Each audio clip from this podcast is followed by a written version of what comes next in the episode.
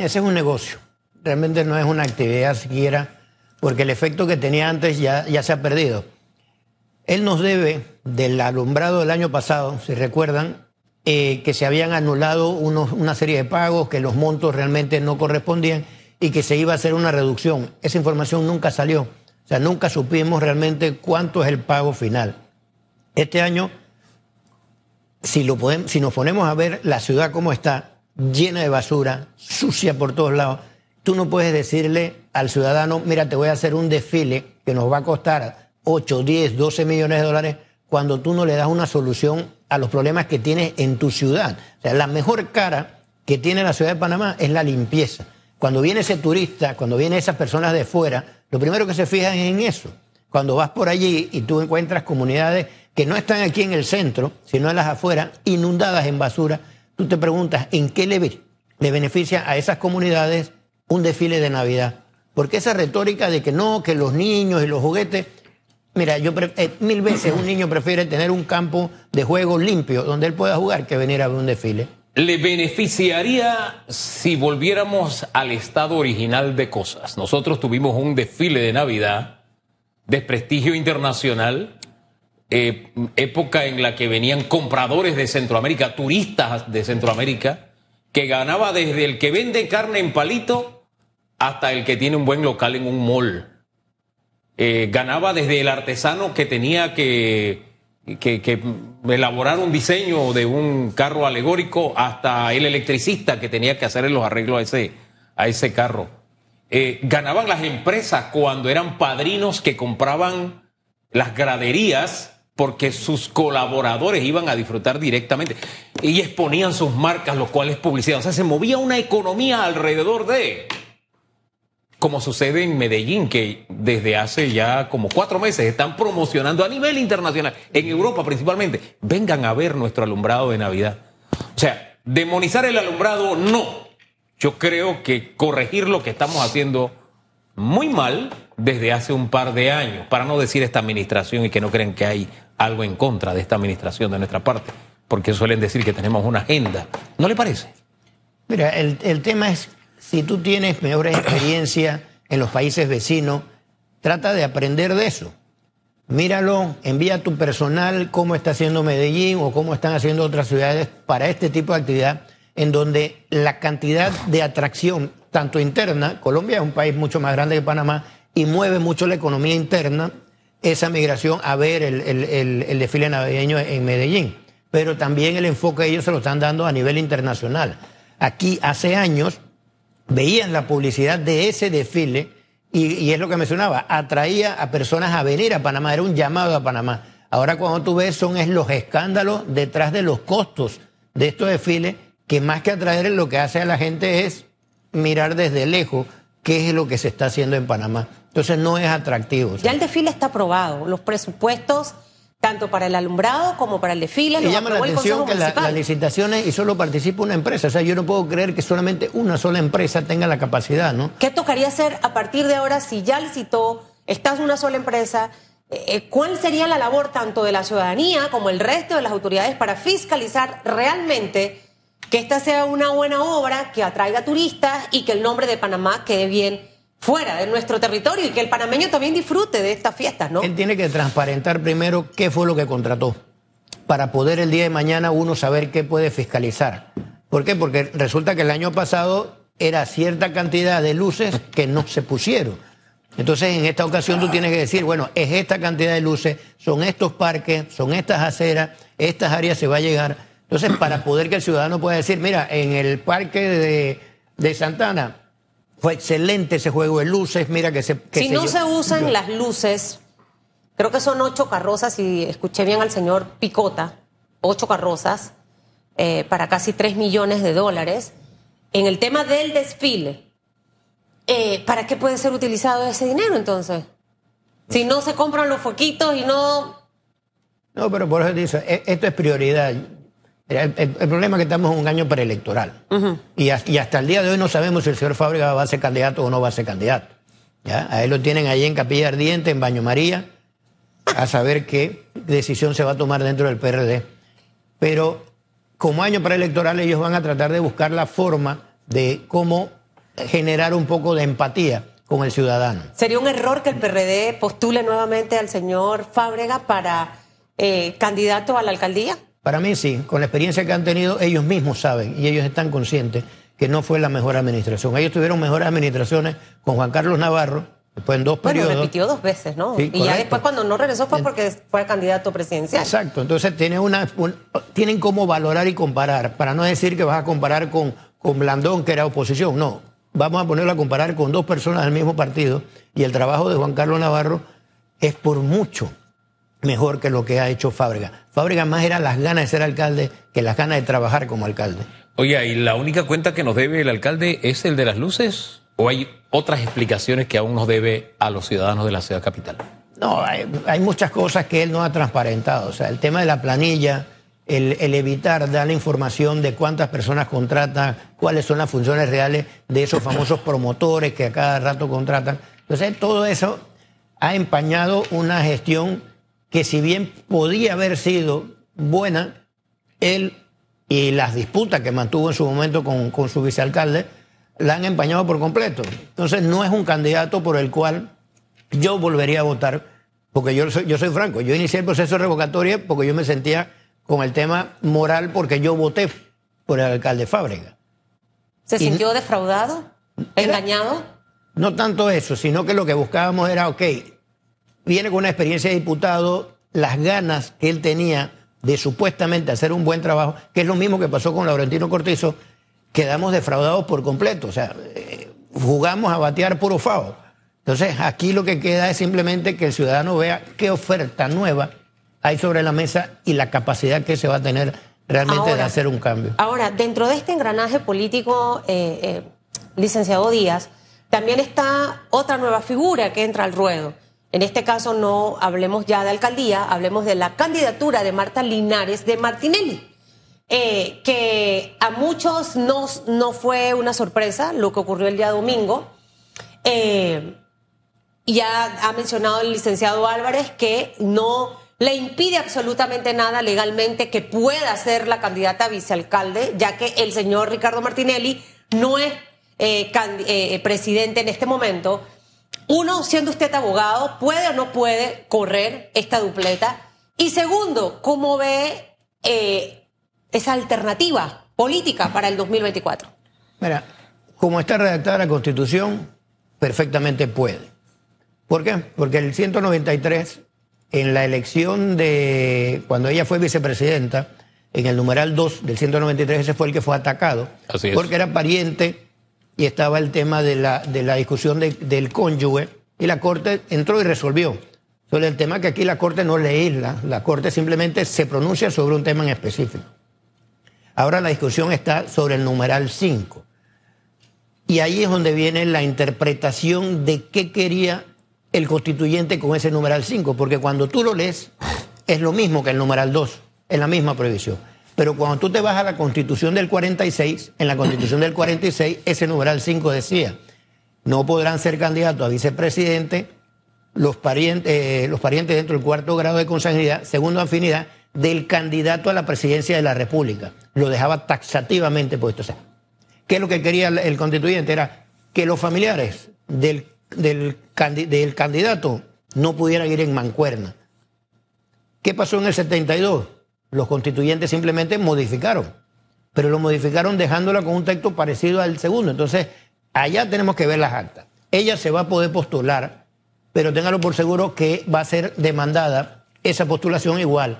Y le tocará nuevamente a la Corte entrar a legislar esa parte porque cuando tú ves el tema constitucional tú no lo puedes hacer nada más mirando un artículo, tú tienes que utilizar el principio de universalidad, que tienes que verificar la confrontación que hay con muchos otros artículos. Y ahí tú vas a ver el artículo de los ministros de Estado y el Consejo de Gabinete, en donde dice que no pueden ser parientes para formar parte del Consejo de Gabinete. Entonces el presidente y el vicepresidente serían parientes. Entonces ella no podría formar parte del Consejo de Gabinete. Pero eso sí está claramente establecido. Eso está... Lo del eh, correr como esposa de un eh, candidato no está claramente establecido. no está establecido. Si la mira, actualmente no aparece. Por eso es viable perfectamente la, postulación, la elección, pero va a ser demandada. Téngalo por seguro. ¿Por qué? Porque lo que nosotros necesitamos buscar es claridad en el tema de la Constitución. Y ese es el tema de la constituyente. Porque hay muchos vacíos, muchas normas que están dejando ese juega vivo de la lectura de ver, ah, sí puedo entrar por aquí, no puedo entrar por acá. ¿Y para usted esto es un juega vivo? Claro que sí, porque realmente no tienes esa necesidad. Aquí yo veo más la decisión de Ricardo Martinelli es de poner a alguien de su confianza. Más allá de si la norma lo permite o no, sino él está buscando a alguien de su entera confianza y previendo incluso una posible inhabilitación a una candidatura, ya el tener mostrada la, estructura de que Marta pueda ser la candidata. Bueno, pero eso tampoco desdice la ley ni la actitud humana. La mayoría busca un vicepresidente de su cabeza, a menos que sea presionado, qué sé yo, hacer una alianza y... No, es que ahorita en las si tú Son matrimonios de, qué sé yo, forzosos.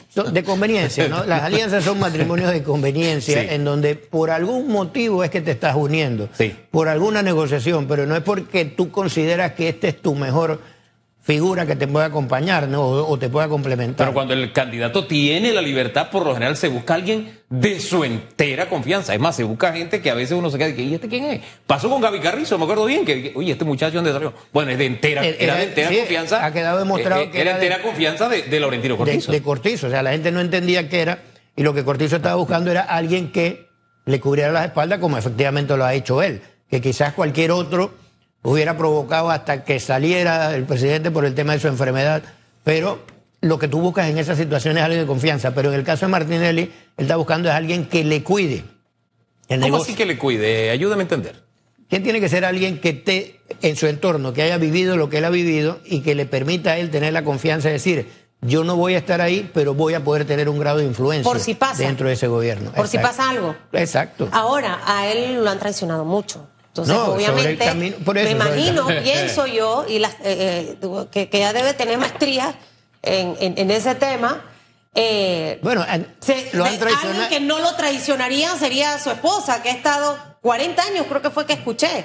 Bueno, es que hay que ver, ¿no? Una cosa es que no lo traicione y otra cosa es que él no traicione tampoco. Entonces son diferentes situaciones que hay que, que, hay que verla ahí, ¿no? Pero legalmente la, la señora Marta Linares puede ser perfectamente candidata. El Tribunal Electoral va a coger esa postulación y posteriormente la Corte le corresponderá. Ojalá, ojalá fuera un pronunciamiento antes de las elecciones para poder tener una decisión. Pero la Corte, acuérdense que al final las Cortes se convierten en políticas y de ser enemigas de un candidato terminan siendo amigas del presidente electo. Entonces, hasta ver hasta dónde realmente las Cortes se pronuncian. Eh, sería lo sano, sería lo sano que se pronuncie antes, ¿no? Pero al fin y al cabo, este tipo de, de acciones legales siento que traen algún tipo de sanidad al sistema, porque la interpretación de las leyes es buena. Hay quienes lo ven como una persecución. Yo lo veo siempre como una posibilidad que haya un precedente, de que las cosas queden claras. Eh, yo lo veo así. Yo no sé, usted es abogado, tiene otra mentalidad, no sé. Sí, no, no. Es que el tema ahí al final es tener las reglas que sean claras dentro de un proceso electoral especialmente. Porque ahí las decisiones que se toman son decisiones que van a durar cinco años, porque vas a elegir a un presidente y una administración pública. En el caso de ellos, simplemente han optado por esta figura que vuelve a traer esa confrontación de interpretación de cuando se postuló aquella vez con José Domingo Arias. Y terminamos en la Corte. La Corte pudo haber resuelto eso en tiempo y esperó que pasaran las elecciones. Yo te puedo apostar que si hubiera resultado electo José Domingo Arias con Marta Linares vicepresidente, la Corte no se hubiera pronunciado en ese periodo, sino que hubiera esperado cinco años más eh, hubiera dado el espaldarazo. Es algo que es muy común en nuestra, en nuestra justicia. Pero eh, la suerte está echada, dijo el presidente Martinelli este domingo, antes de dar a conocer su candidata a la vicepresidencia. Hay para quien la suerte no está echada, la suerte se decide por allá por febrero, marzo. Usted es seguidor de don Martín Torrijos. Eh, ¿Usted ve más razón en el argumento de Martín o en el argumento de don Ricardo? Mira, en el, en el, en el tema de Martín Torrijos, lo, lo, que ha permitido ver es cómo te repartiste el, el país por medio de alianzas. Mientras nosotros estamos enfocados en ver cómo solucionamos los problemas de la gente y con quién aliarnos, pero a nivel de la sociedad civil. Por eso que el enfoque que se le está dando al movimiento Panamá Posible, que el 28 ya sale a la, luz, con sectores de, independientes de la sociedad, eh, asociaciones, grupos, que no tienen mayor vínculo con partidos políticos. Entonces, eso ha permitido darle fortaleza a una candidatura que más allá de ir por el Partido Popular, poco a poco le ha estado robando el discurso a las candidaturas independientes, porque ha ido a, buscar a ese sector que no está contento con los independientes que salieron, que estos independientes se nos vendieron como supuestos eh, representantes de la sociedad civil y venían del, del, mismo PRD, del mismo panameñismo. Entonces te ves que la figura de Martín Torrijos busca es captar ese descontento que hay dentro de los partidos políticos y de la parte independiente. Y sobre la marcha, ya cuando mencionas enero o febrero, quizás en ese momento lo que pueda producirse es la famosa polarización, en donde van a ver quiénes son los candidatos que realmente tienen la posibilidad de poder llegar a la, presidencia de la República. Acuérdate que al panameño no le gusta perder. Al panameño siempre apuesta a ganador o al que tiene la posibilidad de ganar. Entonces, en ese momento es que se verá si es una candidatura de, de Gaby Carrizo, si es una candidatura de Martinelli versus la candidatura de Martín Torrijos. Yo lo enfoco actualmente que aquí la disputa va a ser entre los dos expresidentes de la República. ¿Por qué? Porque esos son la polarización, o sea, son los que más fácil tienen de llegarle al pueblo y decirle, yo hice esto. Pero el PRD tiene 700 mil inscritos que están por Gaby Carrizo. No, el PRD y, como... Y, y Rómulo Rux se unió con el Partido Panameñista en una alianza vencedora. No, son alianzas coyunturales, o sea, simplemente lo que quieren es decir, es la suma de los votos.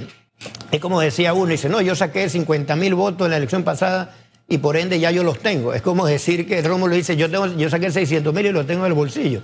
Y eso no, funciona así. Aquí hay una alianza coyuntural. El Partido Panameñista es el partido que más ha perdido en, este, en esta elección. ¿Hubo porque político? pierde dignidad. El, el, Partido Panameñista tiene más tradición. Entonces, cederle ante un partido como Cambio Democrático, partido por la mitad, es simplemente demostrar debilidad del candidato. Mira, yo fuera José Isabel Blandón con la capacidad que él tiene y yo hubiese propuesto a otra persona de mi partido como candidato a la presidencia de la República, si él se consideraba que no tenía en ese momento la capacidad para... Oye, voy a cometer una infidencia porque saliendo de acá, mire lo que dijo Don Toto, ¿no? Que él se fue con un candidato independiente que jala panameñista. Eso es la, ese es el cálculo que él tiene. Y usted, Pero, cómo, oye, una pregunta, ¿y usted cómo ve lo de Toto con, con Melitón? Bueno, yo lo veo como dos balseros. ¿Cómo? ¿Cómo? Como dos balseros. Explique eso. Esos van allí a ver hasta dónde llegan en un bote, como cuando Como los balseros cubanos. cubanos que se van a Estados Unidos a ver si llegan. Bueno, eso yo lo veo como dos balseros.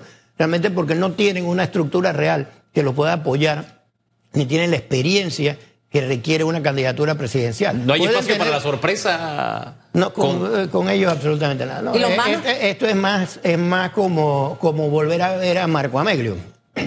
Esa candidatura de Marco Ameglio. Mucho empuje, muchas firmas, mucho dinero, pero el resultado final fue que sacó hasta menos votos que el Ricardo. Lombana. Mira, en la elección pasada yo apoyé a Ricardo Lombana, pero creo que él en los cinco años no aprendió a que el panameño, cuando tú quieres trabajar con el panameño, tú tienes que empezar a dejar de lado el miramiento de si yo estoy mejor que tú o estoy por encima de ti. Entonces tienes que entender que los panameños participamos en la política, así sea en partidos políticos o por medio de la sociedad civil, y no te puedes sectarizar y mantener un mismo discurso sin decir cómo voy a hacer las cosas ni cómo las vamos a cambiar. Y eso es lo que ha pasado con él. Tiene, mantiene el golpe, vamos a atacar la corrupción. vamos- Sí, está bien, pero ¿cómo lo hacemos? Y aparte de eso, ¿cómo hacemos que la economía del país crezca? ¿Cómo hacemos para generar empleo? ¿Cómo hacemos para, para combatir la inseguridad? Entonces, toda esa parte se va quedando en el discurso. Y eso fue ese planteamiento que se hizo en aquella campaña, en donde él no quiso presentar ni siquiera un plan de gobierno que era el plan que es el que te vas a comprometer. O sea, la gente así sea que tú no lo puedas cumplir todo, Claro. te tiene como que, mira, por ahí hay una guía que esa nos puede servir y podemos mejorar sobre el camino. Y eso le faltó a él y está cometiendo este error nuevamente, ¿no? Oiga, le cierro el tema político con lo que le quería preguntar hace un rato. Hubo un político, valga la redundancia, un dirigente, creo que era de Molirena, que le apodaron Baldor. Porque precisamente hizo una sumatoria de todos los adherentes que había en su alianza y por qué iba a ganar por tantos votos, ¿no? Evidentemente en política no siempre uno más uno es dos, a veces es cinco, pero también a veces uno más uno es punto cinco, ¿no? Y uno allí de verdad es como una, como una, no sé, como una lotería. A- al punto que voy es el siguiente. usted dice que Martín Torrijos y Ricardo Martinelli van a polarizar. Sin embargo, no se puede obviar que hay alianzas y que se supone que las alianzas fortalecen una candidatura. ¿Alguna de estas alianzas fortalecerá alguna candidatura para desplazar a Martín que hasta ahora en las encuestas, no las publicadas, sino las más o menos serias que manejan campañas, Martín aparece en segundo lugar, muy distante de Ricardo Martinelli, hay que decirlo, pero con dos dígitos, el resto siempre con un dígito hacia abajo. Y no sé si dé para, le dé la gasolina para realmente subir y polarizar, o le insisto, las alianzas de alguna forma van a fortalecer propuestas y buscar ese, ese voto popular, ese arraigo popular, ese apoyo popular. Sí, el que tú mencionabas era Jesús Maco Rosa. Maco Rosa, se me había olvidado. Gracias por la ayuda a memoria. Era el, el, que tiraba los números ¿no? y hacía las cábalas. No, acá el, aspecto es, es, simplemente medir. Martín Torrijos sale en marzo a decir que quiere aspirar y que va a decidir hacerlo por fuera del PRD. Y de marzo a esta fecha, que él se vaya eh, colocando de segundo en, la, en las encuestas y en algunas mediciones, dice bastante, porque es el único que va creciendo. Mientras que tú tenías a un José Blandón con 10 años de campaña, a un Rómulo Rux con 10 años de campaña, a un Lombana con 6 años de campaña, y estaban por debajo de ese 10%. Y a David Carrizo en gobierno, propósito, no, no lo deje por fuera, que también es candidato. Sí, no, pero como, como representa el PRD y la gente identifica a Martín con el PRD, al final ese, ese PRD va a buscar también qué opción tienen ellos que les vaya mejor. Y si ellos están viendo a un Gaby Carrizo que tampoco marca bien en las encuestas y con el candidato que se buscó a vicepresidente que fue como más para enterrarse que para ayudarse, entonces te pones a ver quién realmente dentro del mundo PRD, de esos 700 mil, ellos se van a identificar. Y con eso tú sabes que Martín Torrijos te va a salir con 200 o 300 mil votos ya metidos en el bolsillo. Y de ahí le toca a él ir a buscar ese otro voto afuera para polarizar. Lo que se ha hecho en eh, Rómulo con, con Blandón, mira, yo estuve en el panameñismo 16 años, conozco muchos panameñistas y se me han acercado después de esa, de esa alianza. Porque ellos tuvieron la esperanza de que, de, que, de que Blandón al final por lo menos aceptara, pues vamos a la pelea. Y no, y no cederla a un, un Rómulo. Rómulo trae la carga de la mina. Rómulo trae varios problemas encima que tenemos que estar conscientes de que... El, tema del partido, ¿no? 50 y 50, por, por decirlo de alguna forma.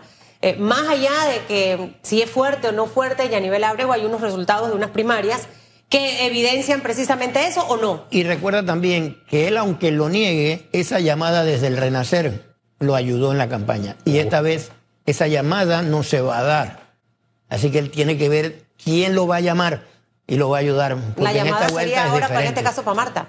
Oiga, eh, bueno, pensando, ¿no? En, opciones y posibilidades. Quiero dar un giro en un tema que para mí es delicado y en el que al manejarlo en los medios hay que asumir lo que la ley establece, que es la no violación de la confidencialidad del proceso. Se trata del caso de una menor que tristemente desde su rostro hasta su nombre ya ha sido exhibido, no solo en redes sociales, sino en medios de comunicación. Y en un caso en el que incluso se están paseando nombres de personas conocidas y me parece que ahí yo haría un llamado a la responsabilidad en el manejo de este, de este tema, en la responsabilidad que establece la ley, a propósito, ¿no? Yo no sé con qué ojos está usted mirando esta situación y qué llamado haría usted a propósito. No, eso desde el día uno que lo vimos, vimos que fue una irresponsabilidad de diferentes sectores el poner al escarnio público, porque terminas cayendo en ese escarnio público de la jovencita esta, de poner la imagen, los nombres de la persona cuando tú estás dentro de un delito que es muy sensitivo. yo fuera el presidente de la República, independientemente si hubo o no hubo una participación directa de la ministra de Educación, yo a la ministra la saco del cargo. Porque tú no puedes tener un tipo de actividad de esta en donde derive en una violación o en una, un acto de violencia sexual contra un menor de edad. ¿Pero no sería mejor separarla? No, no, no, es que para ver realmente qué fue lo que ocurrió. Es que tú no tienes tiempo en este tipo de delitos de sentarte a investigar cosas y a preguntarle. No, señora, usted se va. Y si hubo funcionarios que están en la asamblea, ustedes también se van. Pero aquí tú tienes que tomar O sea, tiene que mandar el mensaje. Si la justicia se demora en, aplicarse, tú tienes que, como presidente de la República, hacer los correctivos en el momento. Porque tú no puedes estar supeditado a realizar este tipo de actividad que es muy buena, es muy simpática, en donde tú le das el realce a los jóvenes para que participen en el tema de, las asambleas juveniles, pero que se derive en un delito y tú a esta fecha todavía no hayas tomado una sola acción administrativa. El Ministerio Público tiene la responsabilidad de la investigación y tampoco no puede caer en la presión mediática de que quieren que el Ministerio Público salga a decir qué pasó, porque eso es parte de la investigación, parte de la confidencialidad que hay. Pero no, no sé, siento que en medio de esto sí se necesita una voz sesuda que le ponga un alto a esta vorágine de eventos desafortunados que estamos viendo y que están terminando en la revictimización de la persona y cayendo en una serie, de la menor, y en una serie de prácticas que no sé si al final podrían terminar anulando el proceso o perjudicando el, el proceso. no, no, no, no sé, me parece que tiene que haber alguna voz vocesuda de alguien que se levante y diga y traiga tranquilidad, paz y que esto se detenga, porque por la vía que va. el control de las redes sociales es difícil. O sea, eh, podemos como medios decir, oye, a partir de este momento no damos información sobre esto porque forma parte de una investigación, pero hay otras personas que tienen redes que no lo hacen ni siquiera por generar una noticia o, hacer un llamado, sino por el morbo. Y eso hace que la víctima termine en una posición peor. Entonces, esa es la parte que yo digo. O sea, la presidencia de la República tiene que tomar una acción inmediata. La Asamblea Legislativa tiene que tomar acciones inmediatas, independientes de la investigación porque se dio un delito, se dio una acción y tiene que... Y, el, pronunciamiento tiene que ser a tiempo, porque va pasando el tiempo y esta bola va creciendo. Es una bola de nieve que va creciendo. Entonces, y eso cuando mencionan figuras que de repente pueden tener algún vinco político, ya queda entonces... Ya, ahorita hay protestas de una escuela, ayer hubo protestas de otra escuela. Ojalá que en realidad la, la reacción de nuestras autoridades, al menos hoy, sea contundente. Señor abogado Roberto Ruiz Díaz.